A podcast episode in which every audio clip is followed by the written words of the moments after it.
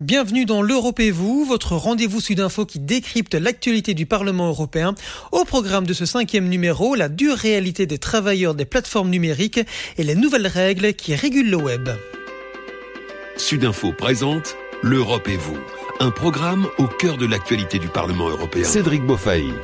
Facebook, Google, Netflix, Uber, Deliveroo, ces plateformes numériques font désormais partie intégrante de votre quotidien, avec leurs bons et leurs mauvais côtés. Le Parlement européen a pris toute une série de mesures pour créer un environnement en ligne plus sûr, plus équitable et plus transparent, pour vous consommateurs, mais aussi pour les travailleurs de ces plateformes. Pour en discuter avec nous, Marc Botenga. Marc, bonjour. Bonjour. Vous êtes député européen et membre du groupe parlementaire de la gauche.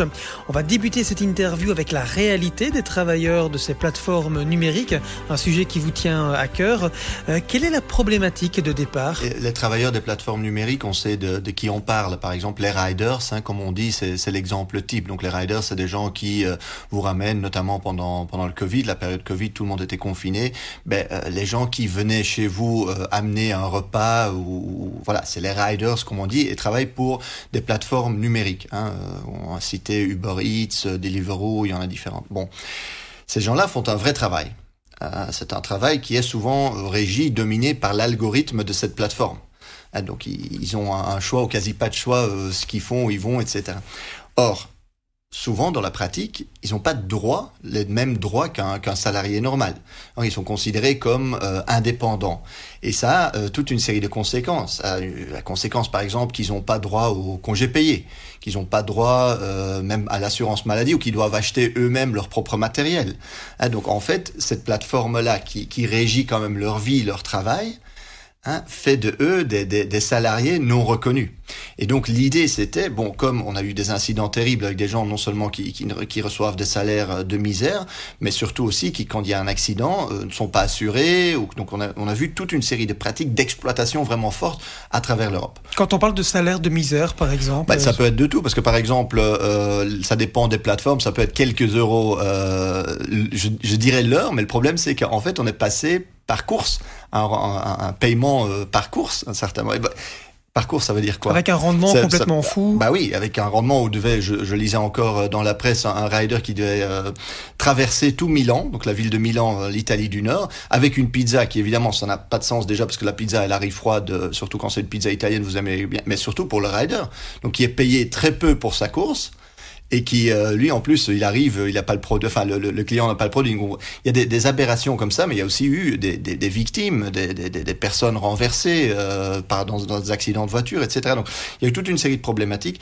Et en fait euh, les travailleurs même se sont mobilisés dans des collectifs hein, à Bruxelles à Paris euh, je disais Milan mais bon toute une série de villes euh, en Europe pour dire voilà, ce, Far West, cette, jungle, on n'en veut plus, on veut avoir une protection. Hein. Si on, travaille comme des salariés, ça veut dire euh, pour une entreprise, ben on doit aussi avoir droit à la protection sociale euh, auquel, euh, ou à laquelle a, droit un salarié.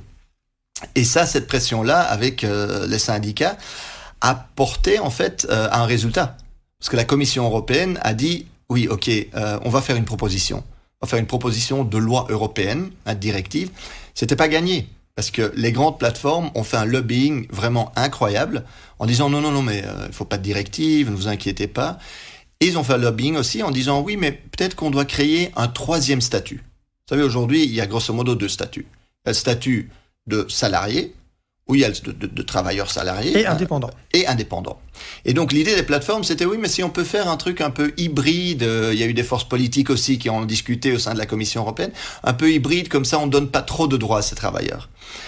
Ce qui a été important, c'est que grâce à la mobilisation, grâce à la pression, on a pu dire, on a pu établir aussi euh, au niveau du Parlement européen que non, soit vous êtes salarié, soit vous, vous, vous avez euh, toutes les conditions, vous répondez aux, aux, aux exigences euh, légales pour être un travailleur salarié avec toutes les protections, soit vous êtes indépendant. On va pas créer un, un statut qui finalement va un peu euh, pas de statut, défaire, pas de statut hybride, pas de statut hybride, donc un statut soit salarié, soit euh, indépendant. Donc ça permet évidemment, et ça c'était la deuxième lutte, de dire comment est-ce que les travailleurs de ces plateformes qui effectivement ont, euh, sont dans une, une, relation hiérarchique Parce que c'est ça la question. Est-ce que oui ou non vous recevez euh, des ordres Est-ce vous êtes dans une, une, relation hiérarchique par rapport à la plateforme, par rapport à l'algorithme hein?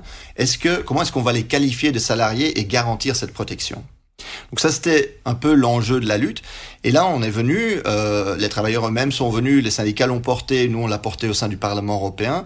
Euh, l'idée d'avoir euh, une, une, supposition, l'hypothèse que automatiquement, sauf preuve du contraire, vous êtes considéré comme salarié parce que ces algorithmes fonctionnent d'une telle manière, hein, comme je disais, elles régissent vraiment votre vie professionnelle, elles vous disent euh, où aller, quand aller. Souvent, les travailleurs n'ont pas le droit de refuser une course parce qu'elles se font alors exclure, se font alors exclure, etc. Donc, c'est-à-dire, d'office, vous allez être salarié. Or, si jamais, euh, dans la pratique, dans la réalité, vous êtes vraiment indépendant, Hein, vous, voulez être indépendant, parce qu'il y a des gens qui veulent euh, être indépendants, qui veulent le faire euh, comme un véritable, euh, avec un véritable statut d'indépendant. Évidemment, ce statut de, salarié peut être réfuté, réfutable. Hein.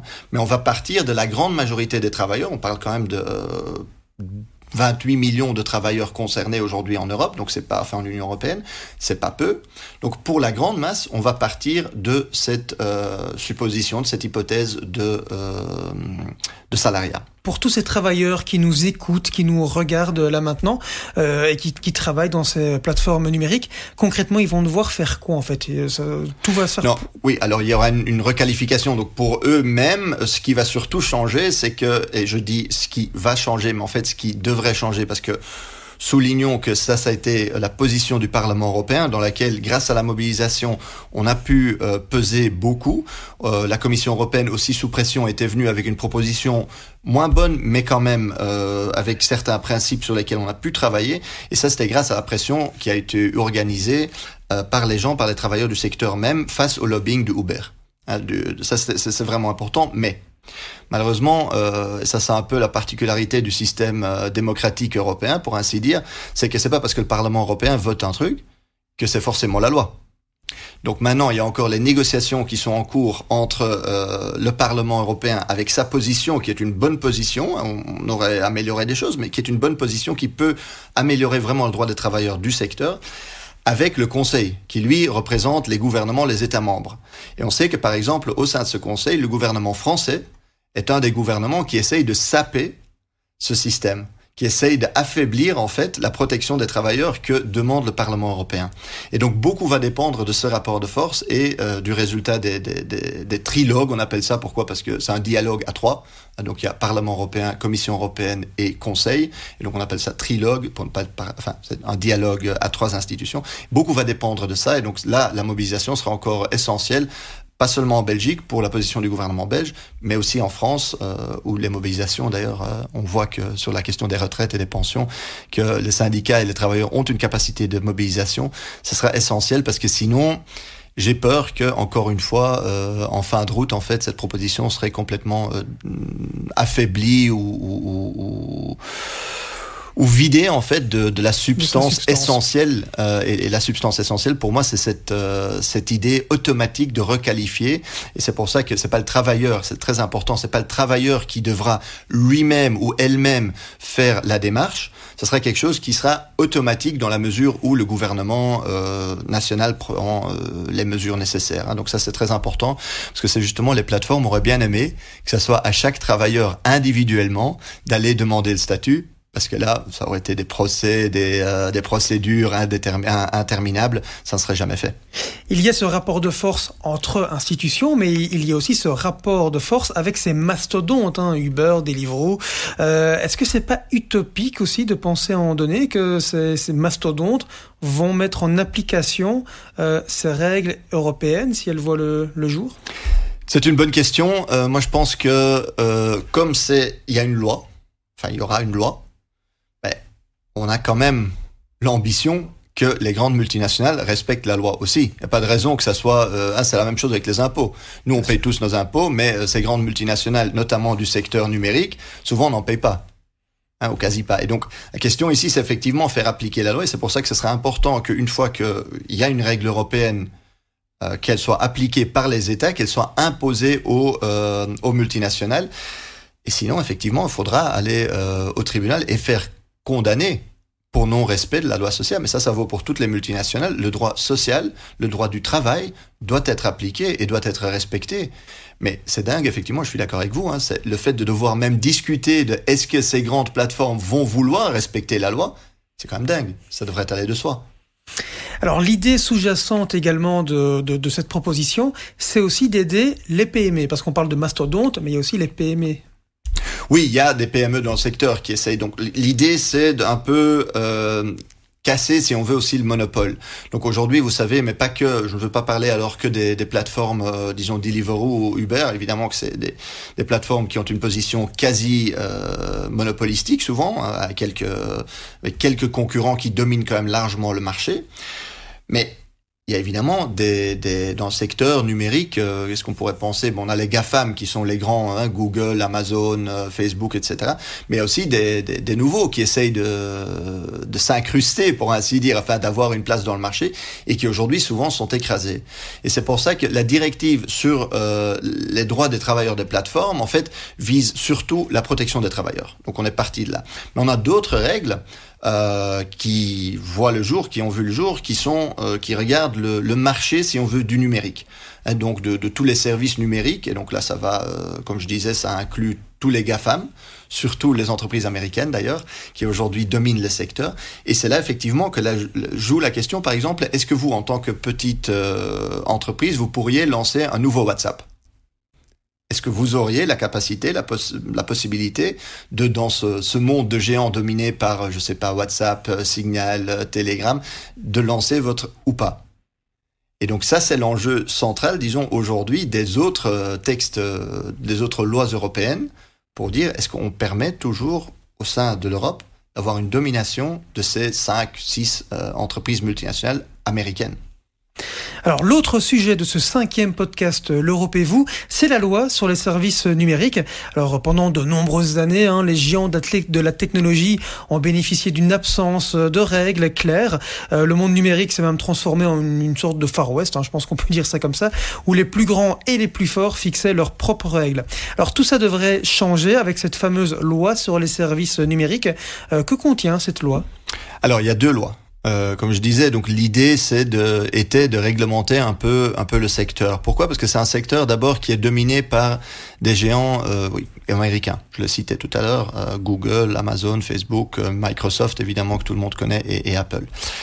L'idée c'est de voir ou l'idée était voilà maintenant c'est un Far West au niveau des algorithmes autour de, enfin, qu'est-ce que vous voyez sur Internet, qu'est-ce que vous voyez sur les plateformes, euh, combien de fois est-ce que vous devez cliquer sur oui j'accepte euh, les cookies, les conditions générales, euh, non je veux pas de notification, oui j'en veux, enfin soit. Donc il y a toute une série aussi.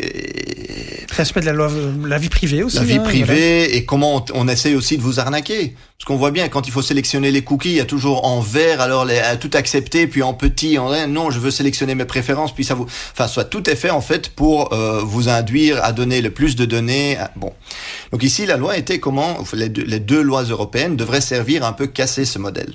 Hein Donc en mettant des règles. Malheureusement, on n'y est arrivé qu'à moitié. Je vais être honnête, euh, cette loi n'est pas euh, est très loin d'être parfaite parce qu'elle laisse énormément de pouvoir. Mais il faut bien un début. GAFA.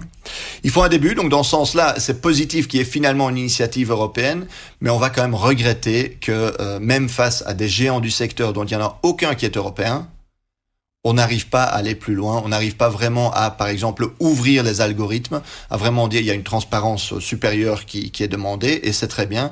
On n'arrive pas vraiment à dire, voilà, euh, oui, évidemment, il y aura tout ce qui est illégal dans la vraie vie, disons en réalité, devrait l'être aussi en ligne, donc c'est très bien.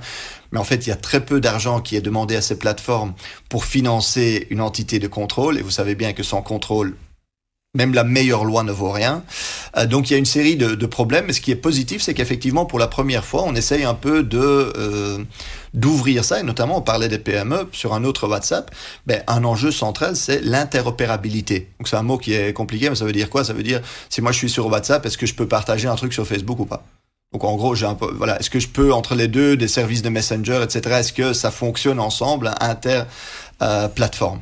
Et donc ça, ça a été un enjeu. Et on va dans le bon sens, mais malheureusement, je crains que les règles aujourd'hui comme elles sont verrouille quand même encore les monopoles de ces cinq, six grands acteurs et que pour quelqu'un qui veut, ou pour une, petite entreprise, une moyenne entreprise qui dit je veux m'imposer par exemple ou je veux gagner une place dans le secteur euh, numérique avec mon système de messenger, ça va être compliqué. Donc ça c'est un peu un problème. Et un deuxième problème c'est quand même la censure. Donc il y a ce qu'on appelle euh, la clause du bon samaritain qui impose aux entreprises de regarder elles-mêmes ce qui pourrait être illégal ou pas.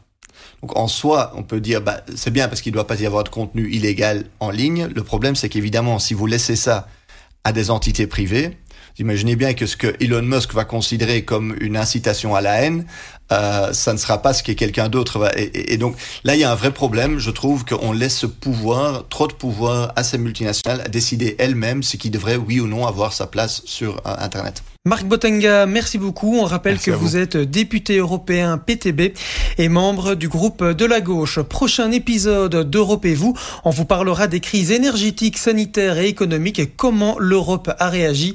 Olivier Chastel, député européen MR, sera notre invité. Marc Botenga, encore merci à vous. Merci à vous. Sudinfo présente L'Europe et vous, un programme au cœur de l'actualité du Parlement européen. Cédric Beaufailly.